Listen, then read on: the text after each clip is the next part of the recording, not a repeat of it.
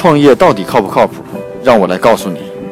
通过发现全球最新的创新商业模式和商业智慧，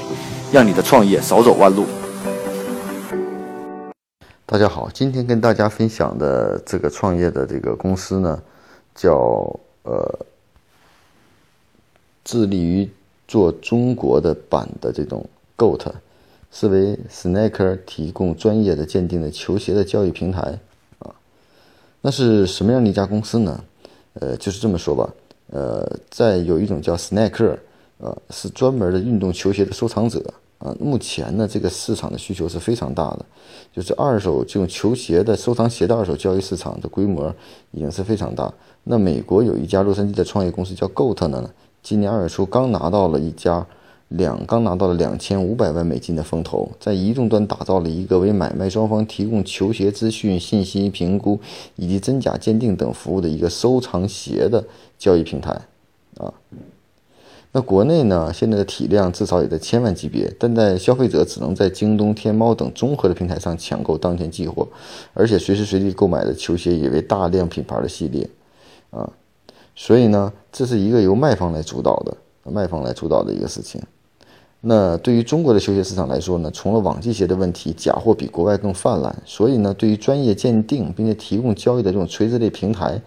在一片红海的这个电商领域里头呢，呢可以说是一个巨头们不愿意关心的事情。再加上国内的这种 sneaker 的这种群体呢，还处于人口红利，所以整体的规模肯定要大于国外市场。啊，那创那国内的这家创业者呢，是从淘宝离职的啊，之前在淘宝做，看好体育这个风口。嗯，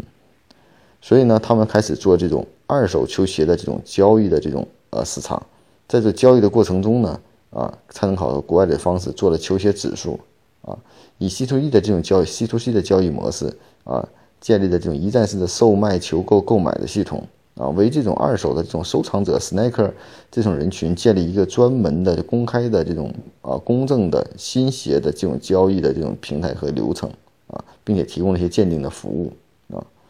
那听起来呢，这个他们是怎么来盈利的呢？是从交易中呢，是从用户端啊收取一定的押金作为担保啊，另外呢也作为一定的这种交易的佣金来做一定的这种啊收费呃收费。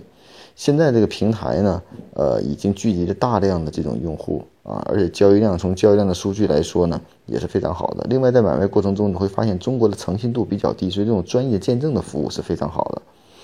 啊，所以这个模式通过国外的那家公司最大的区别就是，国外的是专注于这种呃信息的匹配和交易的这种撮合，那国内呢更多的是基于这个交易撮合的前提下要解决这种信用的问题啊，所以这是非常有意思的概念。另外呢，球鞋指数呢其实也引入了股票的概念，让球的这种球鞋的价值呢是可以被提高和降低的，根据不同的行情，每款球的鞋鞋的价值是不太一样的。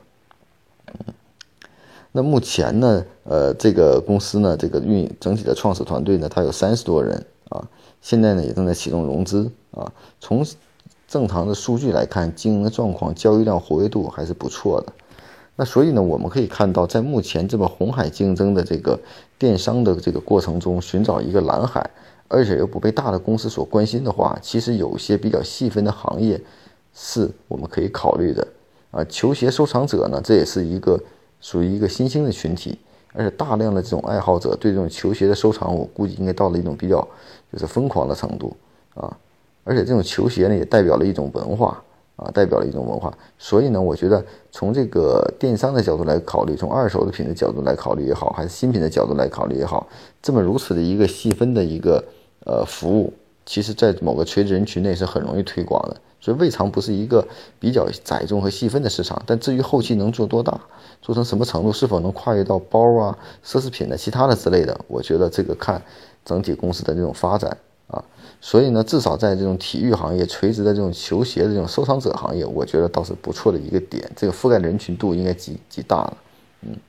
所以呢，希望通过今天的这个话题的分享呢，也对大家有一些触发。在我们的体育行业中，大家除了做各种的这种体育的这种垂直人群的社区以外，是否能在某一个更细分的行业打造一个专属的服务？那之前我们就看到过一些不错的公司，有专注于做钓鱼的、潜水的，有专注于做这个骑马的，网球的，其实都获得了不错的成功。那如此这样的深的模式，其实在任何一个细分的行业中，我觉得还是有机会的。